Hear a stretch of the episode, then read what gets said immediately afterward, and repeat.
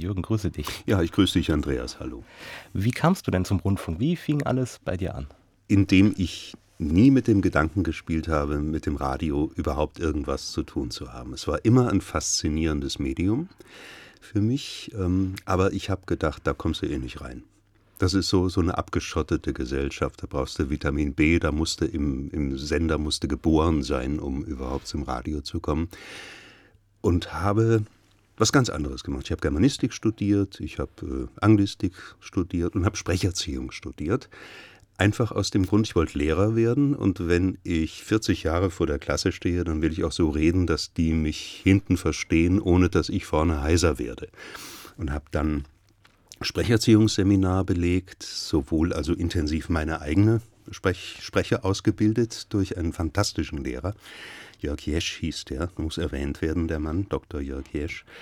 Und ähm, ja, und auch, auch so Sprecherziehung studiert, dass ich es weitergeben konnte an andere, die sich dafür interessierten, weil ich dachte, in der Klasse sind vielleicht dann auch äh, Schülerinnen und Schüler, die das selber auch ein bisschen lernen wollen, die Grundlagen der Sprecherziehung.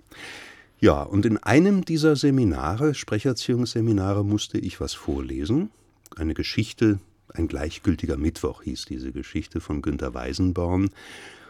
Ich las das, hatte mich, also der, der, Jesch fragte, wer möchte jetzt was präsentieren? Ich habe mich gemeldet und sagte, ich lese jetzt der gleichgültige Mittwoch. Ähm, eine Geschichte, wo die Atombombe explodiert in einer Alltagssituation in einer deutschen Stadt.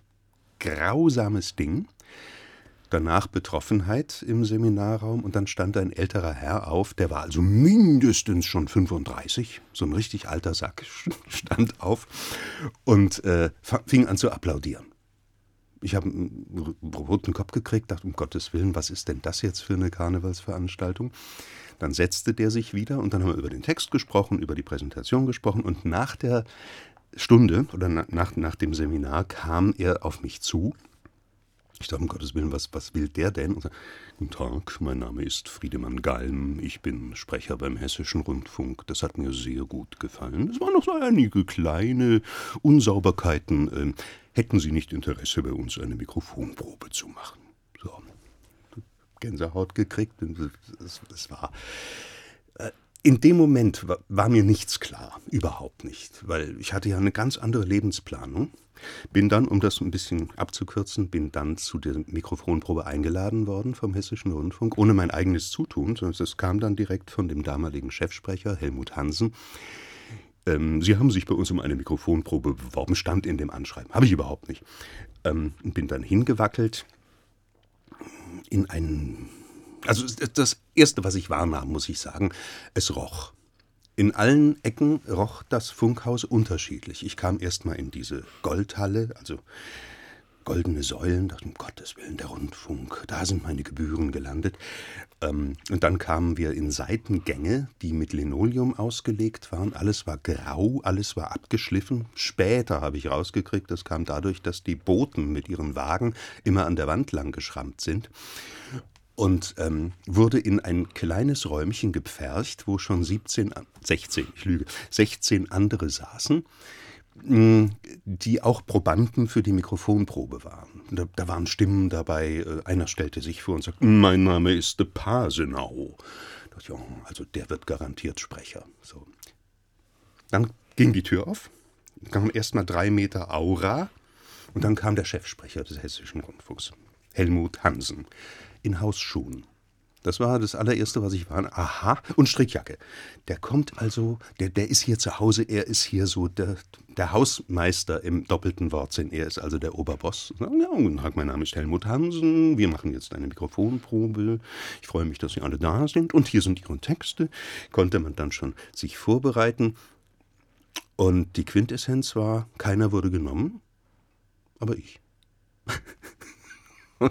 da hat er sich dann für das Jungchen entschieden und äh, ja, sagte dann, wir müssen in einer individuellen Mikrofonprobe noch einmal äh, herausfinden, ob Sie für uns als Nachwuchssprecher geeignet sind. Machen wir, äh, kommen Sie im September nochmal wieder und habe dann im September die zweite individuelle Probe gemacht und habe dann ab Oktober war es dann, ab Oktober 1979 habe ich dann die ersten Ansagen gemacht.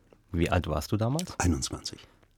21. Ich habe das Studium dann weiterlaufen lassen und habe dann aber schon gemerkt, das scheint wohl die, richtig, die richtige Richtung zu sein, die richtige Entscheidung. Ähm, für das, was ich kann, die richtige Entscheidung. Ja. Die Umstände waren merkwürdig, weil du kommst von deiner Campus-Universität, wo du ein ganz kollegiales, freundschaftliches Verhältnis hast, sowohl zu den Dozenten als auch zu den Kollegen. Und als ich hier dann meine erste Schicht hatte, kam ich rein, wollte dem Betreuer, ein Herr Bollmann, wollte ich die Hand geben. Und das Erste, was er sagte vor Guten Morgen, wir geben uns hier nicht die Hand wegen Bazillen. So, oh, Heidewitzka, das ist ja hier ein, eine, eine etwas merkwürdige Veranstaltung. Ja, und dann kamen die ersten Co-Schichten. Das war in HR3 damals noch ganz andere Anmutung, das Programm, als, als dann später und schon gar als heute. Also Anmutung gab es, heute gibt es ja kaum noch Anmutung, aber damals gab es eine Anmutung. und ähm, ja, habe die ersten Nachrichtenschichten auch gemacht. Wie lange hat es denn gedauert, bis du quasi von deiner Mikrofonprobe, was war die erste Tätigkeit nach der Mikrofonprobe auf dem Sender? Die erste Tätigkeit war eine Co-Schicht, auch bei Herrn Bollmann, äh, wo ich schon Wochen vorher wusste, dass ich sagen muss, es ist 16.40 Uhr. Und das war alles. Das war eine Aufgabe, weil es war ja nicht nur zu sagen, es ist 16.40 Uhr, sondern dahinten standen, dahinter standen ja so 500.000 Watt Sendeleistung. Sechs Grundnetzsender damals, die das alles powerten. Ich hatte mir dann schon das Verbreitungsgebiet des Hessischen Rundfunks weit, also diese Spillovers, habe ich mir dann schon angeguckt, von Hannover bis runter nach Stuttgart und dachte, und da hören dich jetzt alle Leute, wenn du sagst 16.40 Uhr. Hab mir es dermaßen äh, schwer gemacht damit, weil ich dachte, die hören alle, die hören alle und warten, dass du 16.40 Uhr sagst, dass ich richtig aufgeregt war. Hatte dann aber einen sehr netten Tontechniker, ich bin da zitternd in dieses Studio rein, sehr netten Tontechniker Werner Formhals, der mir gegenüber saß. Sagt, na, das, das kriegen wir schon irgendwie hin. Und hab dann mein 16.40 Uhr, ah, tut mir nichts, ging dann tatsächlich. Und, und dann sagt er, na, es ging doch rüber, war doch prima. Und in dem Moment, da löste sich auch meine Spannung. Was bedeutet Co-Schicht? Eine Co-Schicht, eine Ausbildungsschicht. Ich lief also parallel zu einem arrivierten, gestandenen Sprecherkollegen, der mir die, die, vom Zeigen der Knöpfchen bis hin zu, welche Tonlage muss ich jetzt treffen, die Unterschiede zwischen Nachrichten und Verkehrsfunk und, und Zeitansage. Das alles lernte ich von der Pike auf über ein halbes, dreiviertel Jahr bis ich dann zum allerersten Mal, das war dann schon im Jahr 1980, zum allerersten Mal Nachrichten sprechen durfte, ganz alleine. Natürlich saß Bollmann noch hinter mir, falls ich vom Stängelchen gefallen wäre, wäre er dann eingesprungen, aber das war nicht nötig.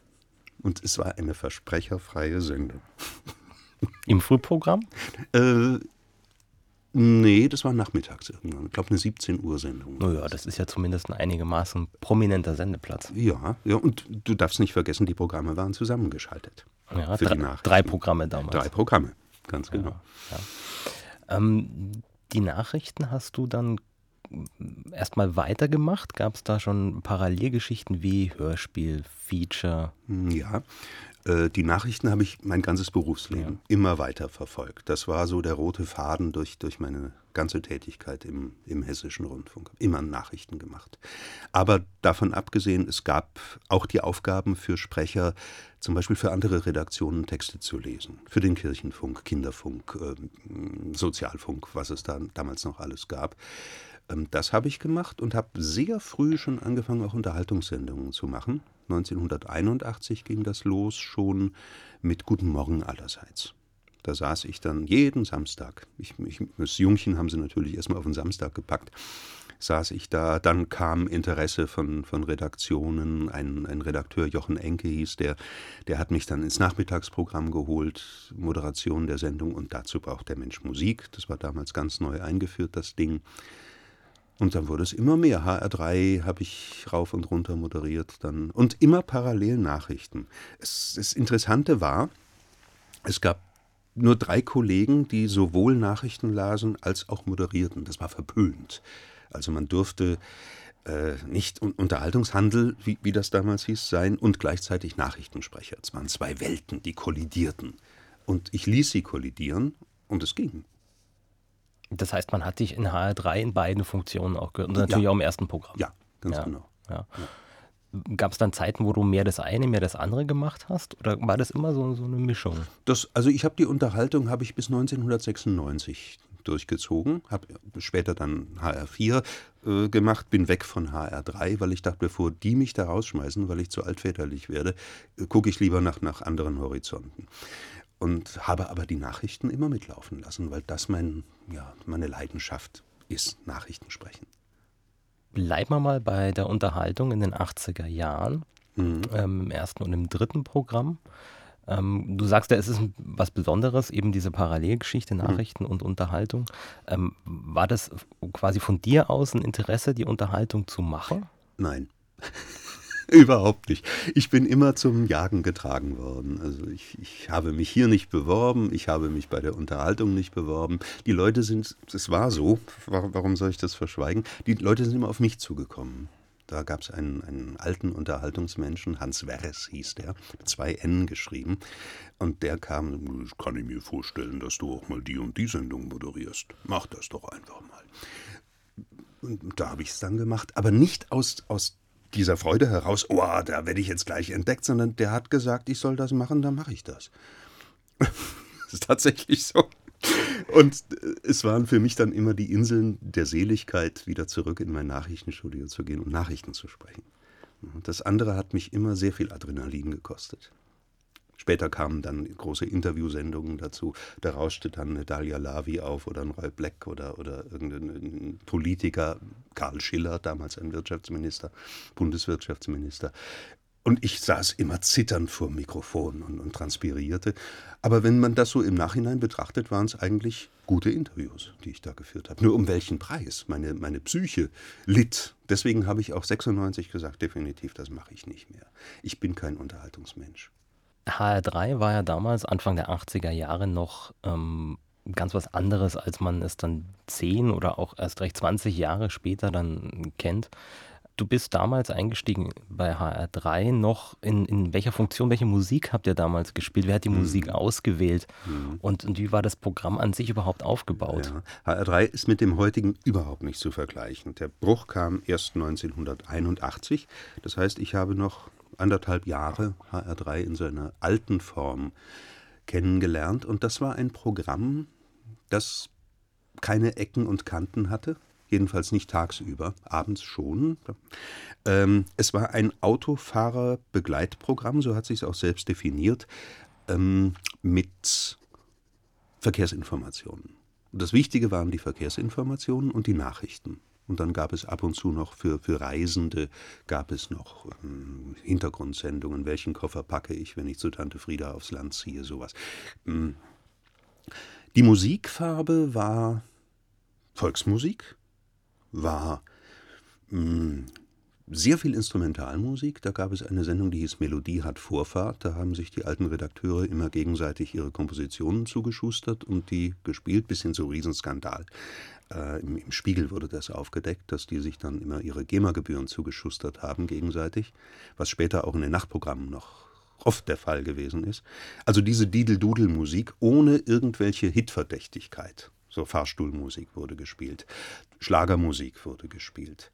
Es gab einsame Inseln. Ähm, eine Sendung hieß Mittagsdiskotheke. Äh, Hits nach der Schule gab es dann auch in HR3. Und abends, lustigerweise dann der komplette Bruch. Da kam dann ein gewisser Jörg Eckrich zum Zuge und dieser Jörg Eckrich hat dann eine Sendung betreut, die hieß Top Time. Und da ging es dann richtig zur Sache. Und da saßen dann aber auch die großen Moderatoren drauf. Na, das, das, saßen dann der Hecht, der Koschwitz, der Reinke. Die hatten diese Abendschiene. Machten aber auch zum Beispiel die Mittagsdiskotheke. Mhm. Und das andere war dann ja, ein Didel-Dudel-Dadel-Programmchen, äh, das keinem wehgetan hat. Mm, aus Hörersicht, ähm, ich gehe mal davon aus, wenn du die Unterhaltung dann über die Jahre gemacht hast, hast du dich ja auch für die Musik interessiert, mhm. die dort lief. Mhm. Ähm, was hast du denn in der damaligen Zeit und vielleicht auch schon vorher, wo du noch nicht beim Rundfunk hast, gehört für Programme? Ich persönlich? Ja. SWF 3. Ich habe ich hab Ferdinand Keller verehrt, ich habe Bernd Moorhoff verehrt. Ich habe leider äh, sehr großräumig umfahren den Süddeutschen Rundfunk, der wohl mindestens auf dieser Qualität gewesen ist. Vielleicht auch, weil ich, weil ich nicht empfangen habe. Aber ich habe fast nie HR3 gehört. Also HR3 sowieso nicht, weil das nicht meine Musik gewesen ist. Fast nie hessischen Rundfunk. Und akustisch reingezogen in den HR hat mich, und da bin ich sogar meinem SBF 3 als Mainsee, bin ich natürlich SBF 3-Hörer gewesen, äh, hat mich der Hans-Karl Schmidt mit seiner völlig quergebürsteten Mittagsdiskotheke. Das war ein Mensch, der setzte sich ans Mikrofon und sagte, Leute, heute bin ich krank. Ich habe überhaupt keine Lust jetzt hier zu moderieren, aber da müssen wir jetzt durch. Jetzt machen wir halt eine Stunde zusammen und ich war in der Kantine. Wahrscheinlich habe ich mir beim Hühnchen irgendwie was verdorben. Naja, also ich spiele euch jetzt erstmal was. Und das fand ich zum Niederknien geil. Es war so super. So eben nicht dieses, verehrte Hörer, wir präsentieren Ihnen jetzt äh, Jethro Tull und dann bringen wir Ihnen die Beatles zu Gehör, sondern dieses, da sitzt ein Mensch und der ist genauso bescheuert wie ich. Und das, das fand ich großartig. Und der hat es geschafft, dass ich dann auch öfter Hessischen Rundfunk gehört habe. Und natürlich, was immer Pflicht war, war die Hitparade mit Werner Reinke. Klar. Wobei die Hitparade ja, ich glaube, war das Ende der 70er noch im ersten Programm lief. Die lief im ersten Programm. Die wanderte erst mit der Umstrukturierung, aber das, das müssen die, die Historiker äh, wissen das besser. Äh, die wanderte, glaube ich, erst mit der Umstrukturierung 81 rüber nach HR3 und wurde dann ausgedehnt und aufgebläht auf zwei Stunden. Der arme Redakteur Hagen Wittig hieß der, der wusste gar nicht mehr, wie er diese zwei Stunden zu füllen hat und die Sendung wurde lahmer. Die wurde trotz, trotz Werner Reinke, Gott, ich sage hier Gott, Werner Reinke, ähm, wurde sie lahmer. Und das hat der Werner selber auch gespürt. Und ich glaube, dass sie dann, ich glaube, sie wurde auch wieder eingedampft auf eine Stunde. Später, ich glaube 1986 ungefähr war es, da gab es doch nochmal so ein bisschen eine Reform in HR3 oder? Nee, äh, HR, HR3 dümpelte in den 80er Jahren, also mindestens bis 1989 dümpelte HR3 mhm. dann so vor sich hin, relativ erfolgreich. Wir hatten 87 die höchsten Einschaltquoten überhaupt.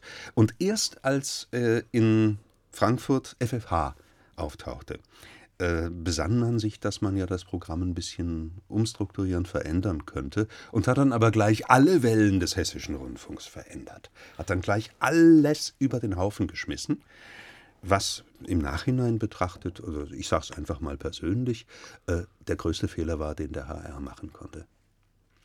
Warum? Weil er die Hörer verwirrt hat. Der Hörer hat seine alten Einschaltpunkte nicht mehr gefunden hat auch seine Sendungen nicht mehr gefunden. Das heißt, die ganze emotionale Bindung an den Sender war futsch. Das hat ein Programmdirektor zu verantworten, der nicht mehr unter uns weilt. Gehen wir nochmal zurück. Drei Jahre 1986 ging HR4 auf Sendung. Mhm. Ähm, was hast du denn dort so für Sendungen moderiert? Wie war das überhaupt, wie dieses Programm als neues Programm auf, auf Sendung ging hier im Haus? Aufbruchstimmung, Aufbruchstimmung aller Orten. Äh, ich habe die ganzen Pilotsendungen moderiert, die dann so durch die Abteilungen gegangen sind und, und äh, da hier noch ein bisschen verbessern, da noch ein bisschen verbessern, andere bisschen andere Schwerpunkte. Und dann ging 86 das Ding auf den Sender und es war von Anfang an ein großer Erfolg. HR4 war eigentlich das Erfolgsprogramm des HR für die etwas ältere Generation. Ein, eine Musikfarbe, die auch im Prinzip das übernahm, was 81 für HR3 aufgegeben wurde. Ne, also gab es dann auch wieder Sendungen wie Tante Emmas Musikladen. Ein fantastisch sprechender Titel eigentlich. Da steckt alles drin, was man sich unter diesem Ding äh, vorstellt. Oldies, wunderbare Präsentation. Äh, es, es riecht nach den unterschiedlichsten, duftendsten Lebensmitteln. Akustisch jetzt übertragen auf, auf die Musik, die da gespielt wird. Ähm, das hat man lange durchgezogen. Ein zweiter Schwerpunkt war, und das haben wir damals noch gar nicht so als richtig betrachtet, aber im Nachhinein hat es sich als richtig erwiesen, die Regionalisierung, dass man ins Land gegangen ist. Wir haben immer gesagt, die Leute wollen, früher haben wir das gesagt, die Leute wollen über ihren Ort überregional berichtet bekommen. Die wollen mal im Radio sein. Das stimmt eigentlich gar nicht. Die Leute wollten regional ihre Sache im Radio hören und äh, meinetwegen auch zur Kenntnis nehmen, dass es eben nicht, wenn es in Kassel passiert, in Darmstadt ausgestrahlt wird. Das äh, hat damals ein Vorgesetzter, ein Kollege, Bernd Peter Arnold hieß der, der hat das alles betreut, der hat die Regionalisierung, war auch Beauftragter dafür, der hat die Regionalisierung nach HR4 gebracht und ähm, damit wirklich, äh, die, diese Mischung hat, hat, hat wirklich Erfolg gehabt bei den Hörerinnen und Hörern. Gab es vorher im ersten Programm auch schon regional? Es gab Regionalsendungen. Nachmittags wurde Kassel abgetrennt und da hat man dann für Nordhessen hat man dann ein bisschen was gemacht. Und es gab ja im ersten Programm, das kann man sich jetzt heute auch noch schwer vorstellen, auch viel Unterhaltungssendungen. Mhm. Also man kennt, dass das HR1 vor dem jetzigen HR1 war ja primär ein Informationsprogramm, was am Abend aber auch Musiksendungen hatte. Mhm. Ähm, allerdings jetzt weniger Schlager betont, ähm, als, als ähm, es in den 80er Jahren noch war, oder? Ja, ja, der Bruch kam 1988 da wurde das Programm, 89, ich glaube, das war sogar im Zusammenhang mit, mit dem Aufkommen von FFH. Ähm, das Programm vorher war ein, ein Mixprogramm, da fand alles statt. Da fand für Haus und Garten statt, also Ratgeber, äh, wie, wie gieße ich meine Primeln so, dass sie nicht nach zwei Tagen zusammenfallen. Gab, es gab Dialektsendungen, sehr konzentriert südhessische Dialektsendungen allerdings. Wir haben also da auch nicht für, für ganz Hessen gesendet, sondern sehr, sehr zentriert auf, auf den Frankfurter Raum. Ähm, es gab Spezialsendungen, es gab sehr viel politische Sendungen, Hintergrundberichte. Es gab auch eine Sendung, die hieß so Hintergrund, die immer nach dem Zeitfunk kam. Das heißt, es waren Kästchen über den Tag verteilt und diese Kästchen wurden von den unterschiedlichsten Redaktionen gefüllt. Mit völlig unterschiedlichen Anmutungen der Sendungen. Strukturiert wurde das Programm durch die Nachrichten. Zur Stunde, zur vollen Stunde. Du hast ja schon gesagt, ähm, deine Leidenschaft hängt an den Nachrichten. Mhm. Ähm, damals gab es nur eine Nachrichtensendung für alle drei, beziehungsweise dann vier Wellen. Mhm. Klassische Sprechernachrichten, das heißt ohne O-Töne, oder gab es damals auch schon Ausreißer? Es gab später Ausreißer. Es gab so nie ähm, klassische Nachrichten mit O-Ton, also Korrespondentenberichtchen, die da eingesprengselt wurden, gab es nie. Es gab irgendwann mal den Versuch, sogenannte Erläuterungen der Redaktion einzuführen. Man hat immer in der 16 Uhr Sendung hat der klassische Sprecher die Meldung verlesen und dann hören Sie dazu eine Erläuterung der Redaktion. Dann kam der Redakteur ins Studio, das heißt, er saß natürlich schon da ähm, diese Formen, äh, experimentelle Formen in den Nachrichten, da war der HR ähm, auch bedingt durch, durch die äh, Redakteure, die da drüber saßen, also die Chefredakteure, Sackenheim hieß einer, dann gab es den Herrn Arnold auch Nachrichten. Die wollten das nicht, die wollten nicht experimentieren mit Nachrichten, die haben einfach gesagt, das ist ein erratischer Block, Nachrichten, das ist seriös, da wird nicht mit, mit rumhantiert. Ähm, bis auf diese Erläuterungen der Redaktion. Und um 21 Uhr abends in HR3 gab es eine Nachrichtensendung von den Redakteuren verlesen, wo wir immer mit viel Spaß zugehört haben. Weil die keine ausgebildeten Sprecher waren und wir haben uns fies und arrogant immer lustig gemacht über die S-Fehler und was weiß ich ähm, die natürlich trotzdem hervorragende, tolle Nachrichtenredakteure waren. Nur sie hatten am Mikrofon nichts verloren. Ähm, dann gab es ein Experiment. Wenn ich kurz einhaken ja. darf, warum hat man das gemacht? Weil man da ein jüngeres Programm. Mhm. Mhm. Deswegen hat man es nach HR3 getan und wollte gucken, ob man auch, auch äh, textlich, von, von, der, von den Formulierungen her, äh, textlich mit den Nachrichten auch ein anderes Publikum eventuell ansprechen kann. Man unterstellte nämlich, dass die jungen Leute mit den klassisch präsentierten Hörfunknachrichten nichts anfangen können. Gut, habe ich nicht zu bewerten, das müssen die, die Wissenschaftler rausfinden. Dann gab, gab es dieses Experiment, das war, glaube ich, auch 1988, 89. Da tauchte plötzlich auf das HR-Telegramm. Eine Nachrichtensendung fürs erste Programm, wo sich dann auch später das zweite dazu schaltete, ähm, mit eingespielten O-Tönen. Im Prinzip die Form, die man heute noch hat, nur eben präsentiert vom klassischen Berufssprecher, der dann auf Ansage oder auf Zeichen den äh, Originalton des Korrespondenten zur Technik, Zeichen, äh, bitte abfahren, äh, integrierte in die Sendung. Das war ein, ein knapp zehnminütiger Nachrichtenblock. Und daraus entstanden dann die heutigen modernen O-Ton-Nachrichten. Wie hat sich das denn entwickelt in den 90er Jahren? Es gab dieses eben dieses HR-Telegramm, aber den restlichen Tag über gab es nach wie vor mhm Klassische Sprechernachrichten? Klassische, normale Nachrichten. In allen vier Programmen. Äh, Anfang der 90er Jahre fing HR3 an, sich abzukoppeln, eigene HR3-Nachrichten zu machen, auch mit den jüngeren Stimmen. Da hat man dann auch Kollegen aus dem Sprecherteam genommen, die eben nicht dieses, die, die, die klassische Anmutung hatten, sondern auch äh, jüngere Leute möglicherweise angesprochen haben. Das war damals eine, eine Auseinanderentwicklung, die dann letztendlich so über die Jahrzehnte hin zu bis zu sechs verschiedenen Nachrichtenformaten führten. Ob man die braucht, gut. Da bin ich nicht derjenige, das zu beurteilen. Ich fühle mich zwar so, aber ich sage dazu nichts. Sechs Formate, äh, ich überlege jetzt gerade, HR1 bis HR4. Wenn ich richtig gerechnet habe. Ja, haben, HR-Info und dann noch UFM. UFM, genau. Ja. ja. Und, und, und, es gab auch noch eigene HR2-Nachrichten eine Zeit lang, die immer vormittags in den, in den klassischen Blogs kamen dann die, die etwas mehr kulturell ausgerichteten HR2-Nachrichten, die aber auch alle aus der zentralen Nachrichtenredaktion kamen. In den 90er Jahren hast du gesagt, ähm, du hast mit der Unterhaltung aufgehört, 1996. Ja. Aus den Gründen, dass du dich auf die Nachrichten wieder konzentrieren wolltest? Oder hast du gemerkt, das Programm sagt ja jetzt nicht mehr so zu?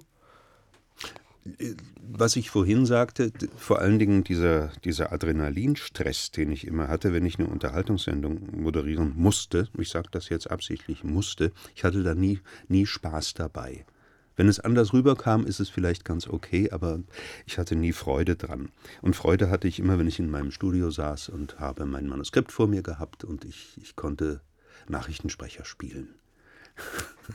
der ich ja auch noch war. Also es war eine ganz, ganz merkwürdige Kombination. Ja, und, ja, und dann hat sich innerhalb des Sprecherteams haben sich einige Entwicklungen ergeben, die mich eher interessierten. Also ich habe dann auch ein bisschen geguckt, ob ich mich vielleicht auch im, im sagen wir mal, verwaltungstechnischen Bereich des Sprecherteams ein kleines bisschen engagieren kann. Ich war in der Zeit auch schon Fachgruppenvertreter des Sprecherteams und bin dann stellvertretender Chef, meine Damen und Herren, Sie hören gerade eine Blamage sondergleichen. Stellvertretender Chefsprecher geworden.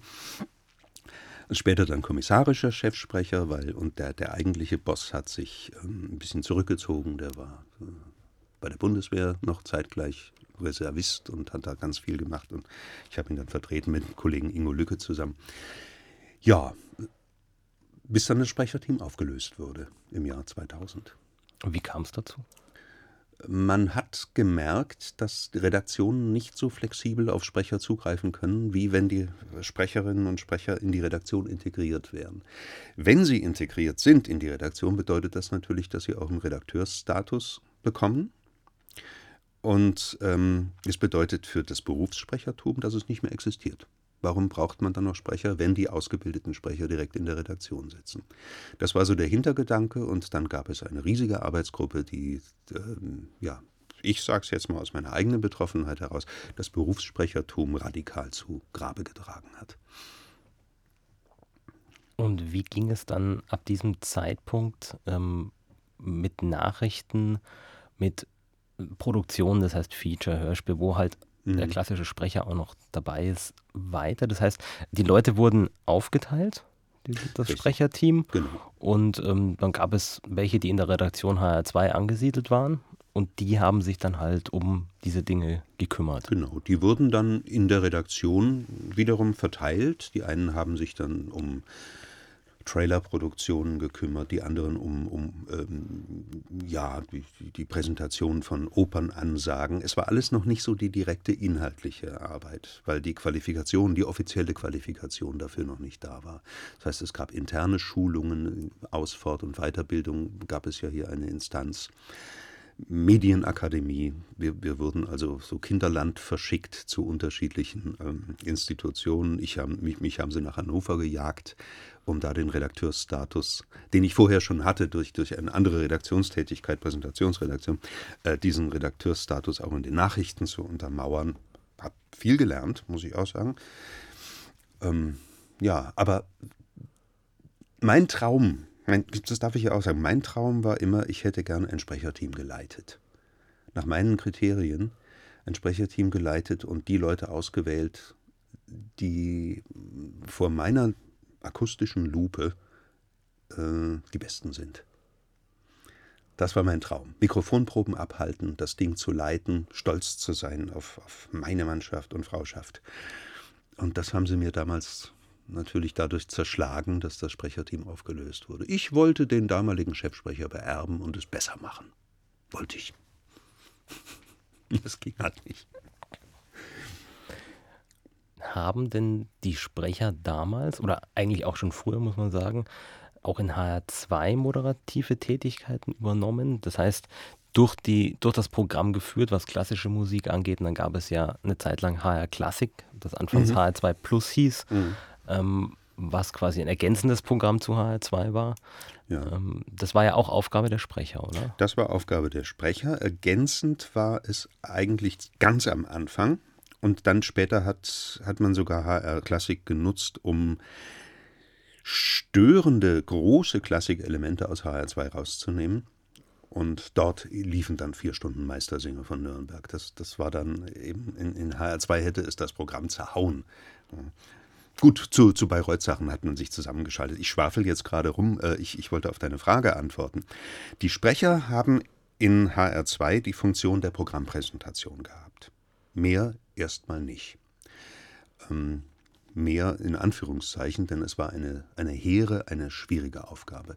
Du hattest siebenseitige, achtseitige Opernansagen zu bewältigen mit, mit unterschiedlichsten äh, Namen, dann Redakteursformulierungen, die kaum sprechbar waren. Und du musstest aber trotzdem durch, du durftest ja kein Wort verändern, äh, denn das war ja Geistesblitz eines in der Redaktionsstube sitzenden Genies. Da durftest du nichts machen, um Gottes Willen.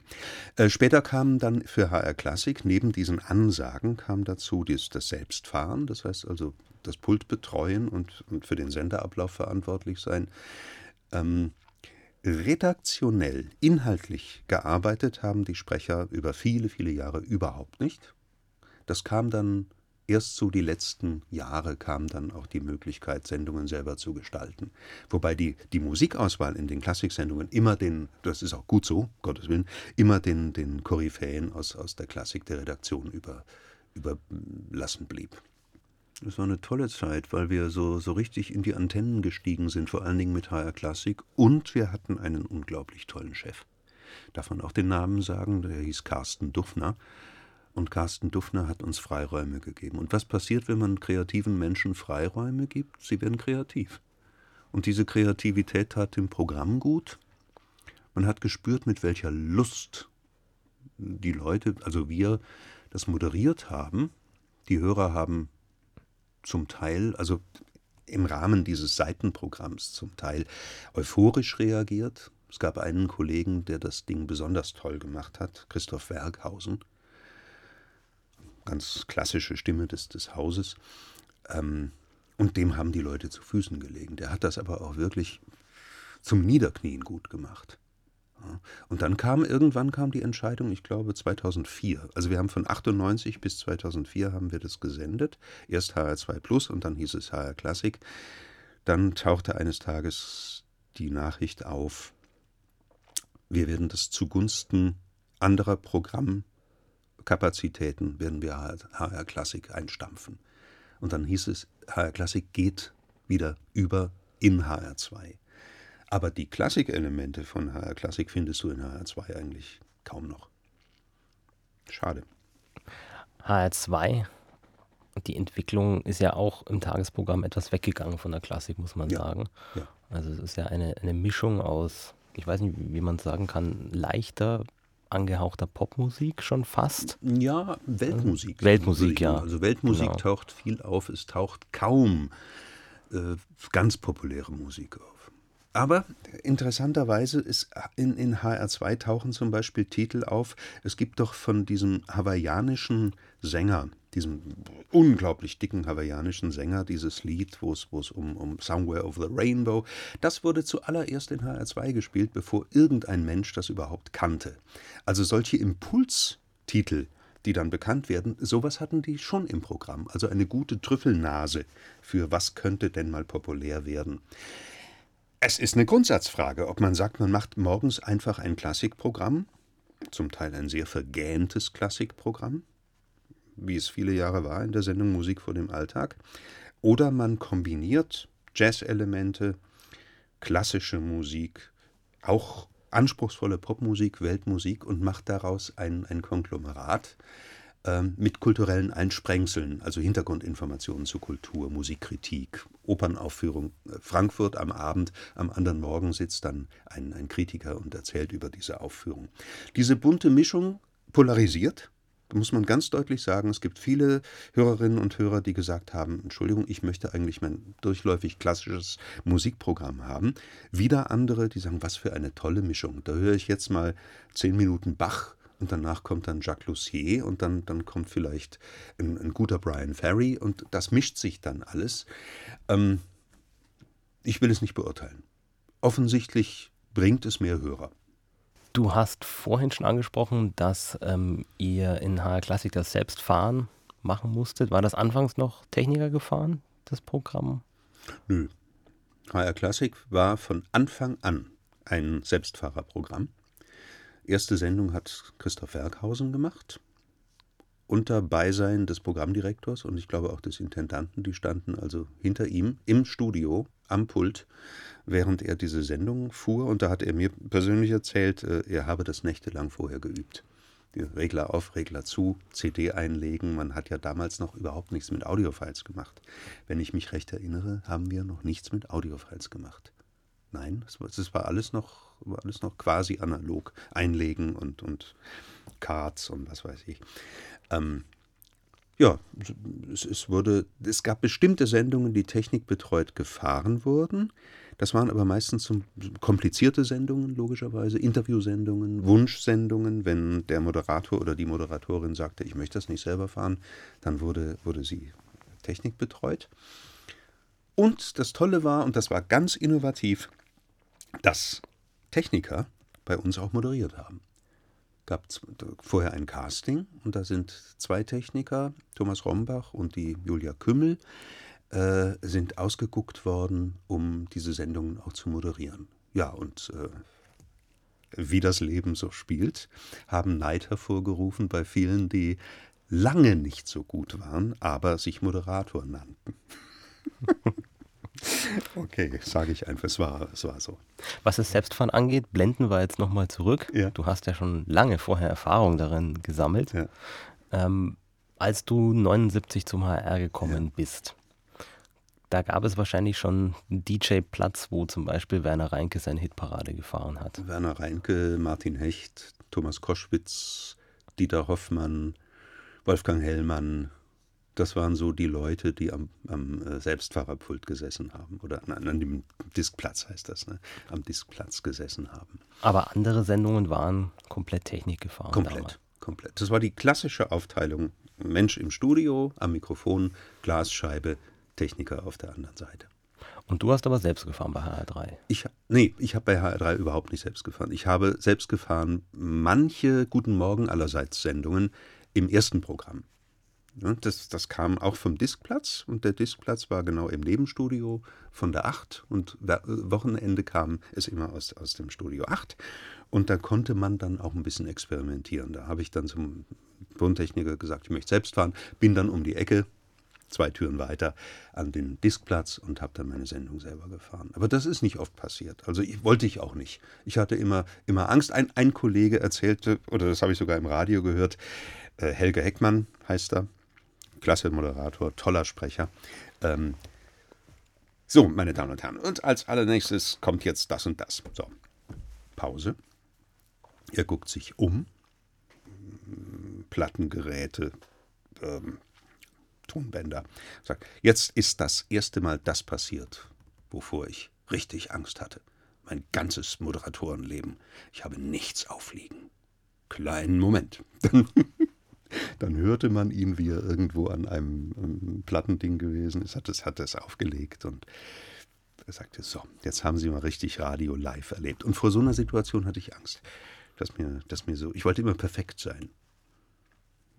Hätte nie die Fähigkeit gehabt, das als Show einzubauen in meine Sendung. Das, die Unterhaltungsleute konnten das. Ähm, so, jetzt mache ich eine Show draus.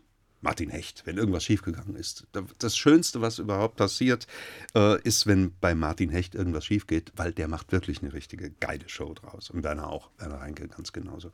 Und da ich diese Fähigkeit nie hatte, war das immer angstbesetzt bei mir. Deswegen immer, wenn möglich, immer Technik betreut, meine Sendungen gemacht. Da sind wir ja schon bei einem ganz schönen Thema in 38 Jahren Berufsleben als Sprecher, hm. da verspricht man sich ja auch ja, mal. Ja. Jetzt komm, was war denn dein schönster Versprecher? Genau die Frage stelle ich jetzt. Das weiß ich gar nicht, weil zu viele waren. also angefangen, das weiß ich noch, mein, mein allererster Versprecher war, die Verletzten wurden mit Rettungsscheren geboren. So. Und dann kam mal irgendwann das auch ganz früh ähm, ein, eine Meldung in der sogenannten Hessen-Rundschau, eine Regionalnachrichtensendung. Da hörte auf der, der Satz oder die ganze Meldung hörte auf mit Das Messer lag auf dem Küchentisch. So. Und das konnte ich ja nicht mehr korrigieren, weil die, weil die Meldung zu Ende war. Da dachte ich, ganz Hessen lacht jetzt über mich, weil ich Küchentisch gesagt habe. Gab es denn in deiner Berufslaufbahn andere lustige Situationen, wo du dir heute sagst, das gäbe es heute auch nicht mehr, was damals im Funk so passiert ist? Ja, na selbstverständlich. Da gab es ganz viele. Oh Gott. Äh, Silvester. Ich habe äh, einige Jahre lang die Silvester-Sendung moderiert für HR1 und habe, um ja genau auf 24 Uhr zu kommen, habe ich das alles schon ausgetimt gehabt für die Kollegin von der Technik. Ich wusste, dass die Kollegin von der Technik, ähm, sagen wir mal so, nicht unbedingt den größten Spaß hatte, sich darauf zu konzentrieren, dieses Austimen auch so zu fahren, dass es hinkommt. War das jetzt diplomatisch genug formuliert? Ähm, und hatte das alles schon vorbereitet. Wenn, wenn Sie, Frau, äh, das um 2 Minuten 33 vorher starten, dann ist das exakt um 24 Uhr zu Ende. Ja, das kriegen wir, oh, kriegen wir alles wunderbar hin. So, ich moderiere mich an. Dann ging ich auf, auf, auf genau diesen Zeitpunkt. Das kam auch richtig gut hin. Und dann gucke ich hoch und sehe, wie sie mit einem Kollegen von der Technik in der Ecke steht und nicht nur Sekt trinkt. Das Pult war verwaist. Es war auch nichts auf dem Sender. Dann gehe ich auf, auf die Gegensprechanlage und sage, Frau, hm, hm, hm, haben Sie es abgefahren? Ziehen Sie es auch hoch? Und sie stürzt ans Pult, reißt das Ding auf, es knallt auf den Sender und meine ganze schöne Rechnung war, war kaputt und dann sollte hinten dran sollte noch der Kaiserdom läuten und das Band lag auch nicht auf. Das war die, die schiefgegangenste Silvestersendung, die, die ich je moderiert habe. Aber naja gut, ähm, was will man den Leuten verdenken, wenn jetzt gerade der Jahreswechsel ist, dann will man auch mal schon mal anstoßen und will sich auch mal knutschen.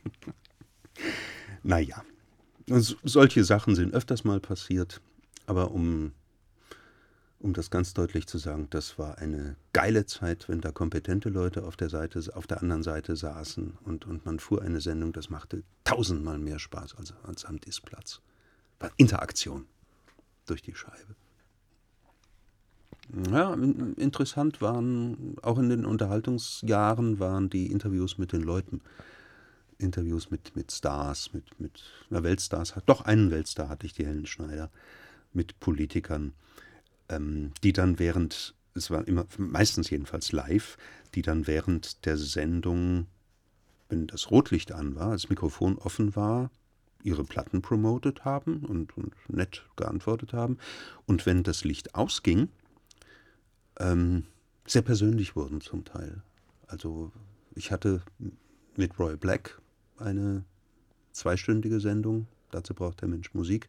Immer unterbrochen durch Musik. Seine Musik, haben wir seine neue CD vor, oder Platte? Na, nee, war schon CD, ja. Neue CD vorgestellt. Und dann sagte er irgendwann, da das ja jetzt nicht veröffentlicht wird, kann ich das ja sagen. Ich kann diese Scheiße nicht mehr hören.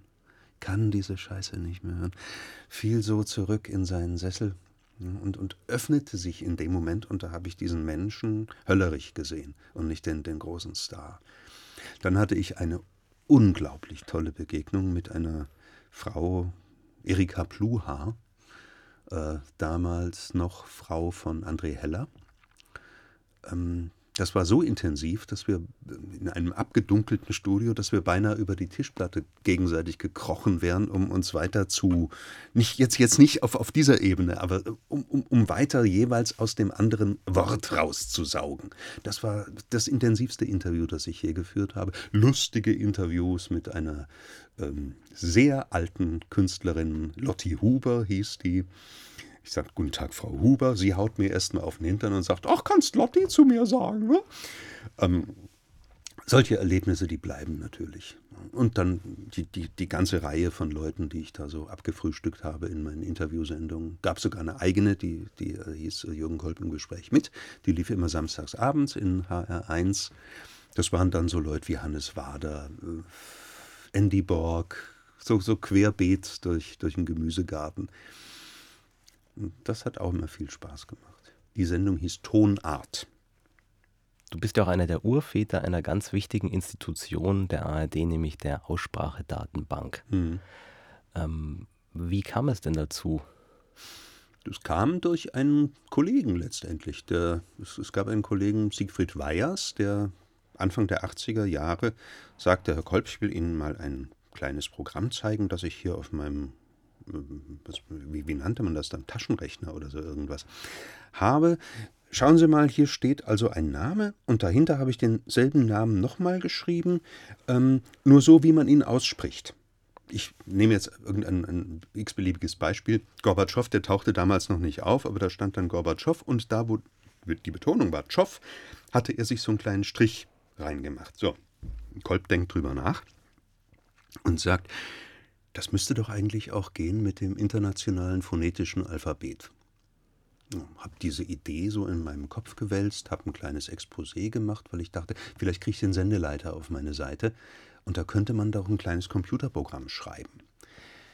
Ähm, habe das dann ausgeführt und habe dann, visionär wie ich bin, tatsächlich habe ich dann äh, überlegt, die ARD ist doch über Leitungen miteinander verbunden. Dann könnte man doch diese Dienstleistung, könnte man doch eigentlich auch anderen ARD-Anstalten anbieten. Da gab es irgend, ich weiß auch nicht, nicht wie dieses ARD-Leitungssystem damals hieß, ob das möglich gewesen wäre. Ich habe jedenfalls dieses Exposé gemacht, was ich übrigens jetzt gerade vor ein paar Tagen bei einer Kellerräumung wiedergefunden habe. Und äh, habe dem das hingelegt, dem damaligen Sendeleiter, und der sagte, Jo Mei, Herr Kolb, wo, wo, wo, wo leben denn? Das kriegen Sie gar nicht durch. Das ging es nie durch. So, habe ich gedacht, was machen wir denn jetzt? Aber einen Kollegen ins Boot geholt, bei einem sehr feuchtfröhlichen Abend im, Rhein, im Rheingau, in Assmannshausen. und habe dem Kollegen, Roland Heinemann, habe dem Kollegen das präsentiert. Der war Feuer und Flamme.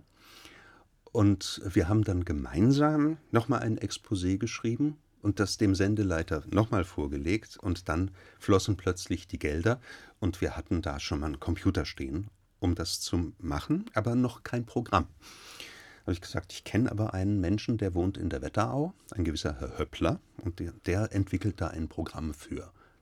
Roland sagte, ja, machen wir. Bin ich hingedüst, habe das mit dem abgesprochen und er entwickelte und entwickelte und dann kam allerdings, ja, kam, kam es zu gewissen Reibungen über die, die, äh, die weitere Vorgehensweise und äh, Roland hat dann eine andere Computerfirma beauftragt. Der Mann, Roland Heinemann, hat es geschafft, dieses Ding so auf die Beine zu stellen, dass es flutschte, weil er auch einen viel besseren Draht zu dem damaligen Sendeleiter hatte. Und ähm, ich würde mich als unangreifbaren Vater der Aussprachedatenbank bezeichnen, aber Roland ist derjenige, der das Ding wirklich am Laufen hält.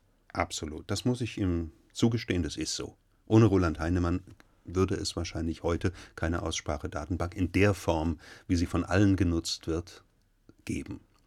Und ich fühle mich immer so ein bisschen wie so der Papa, der so hinterm Gartenzaun guckt, was macht eigentlich das Kind? Das ist schon groß, muss ich schon rasieren. Ähm, aber nein, das nehme ich für mich in Anspruch, dass ich die erfunden habe. So wie sie heute läuft. Ich weiß zum Beispiel, dass du die Nachrichtenfrühschicht am 3. Oktober 1990 hattest. Da hast du die Nachrichten gesprochen. Zumindest im ersten Programm. Ähm, an so einem geschichtsträchtigen Tag, gut, der war jetzt planbar. Die Meldung war klar, dass die kommen wird. Ähm, Aber wenn so, ich sage jetzt mal, weltbewegende Ereignisse, ich sage jetzt mal 11. September oder sowas, Hm, hm, hm, hm. ähm, Oh geht man dann anders in eine Nachrichtensendung rein? Man geht energiegeladener mit Auftrag, noch mit, mit viel mehr Auftrag. Ich muss das der Welt jetzt bekannt geben, geht man rein.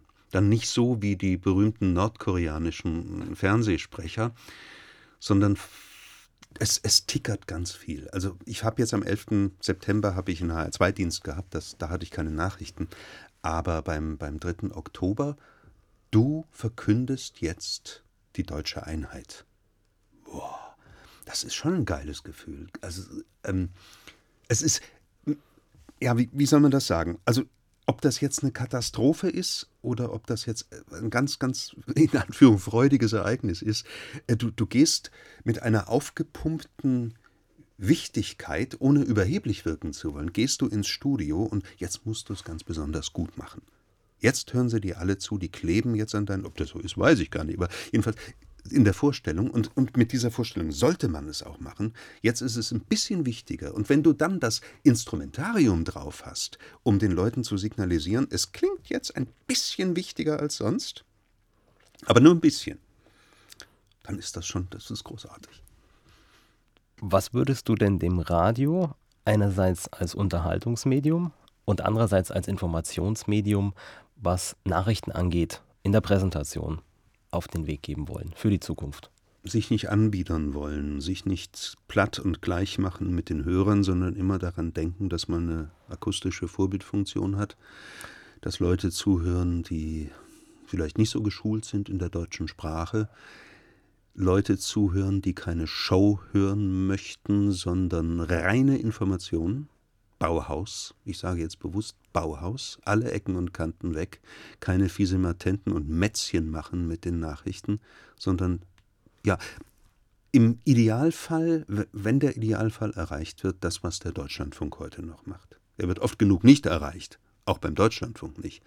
Aber da gibt es einsame Spitzen, da würde ich, ja, ich weiß nicht, heulend vor dem Radio sitzen, weil es so geil und weil es so gut ist. Und weil ich auch vom Inhalt alles mitgekriegt habe. Ich glaube, das ist ein gutes Schlusswort. Ja, Ich danke schön. dir vielmals für das Gespräch. Ich danke dir, Andreas.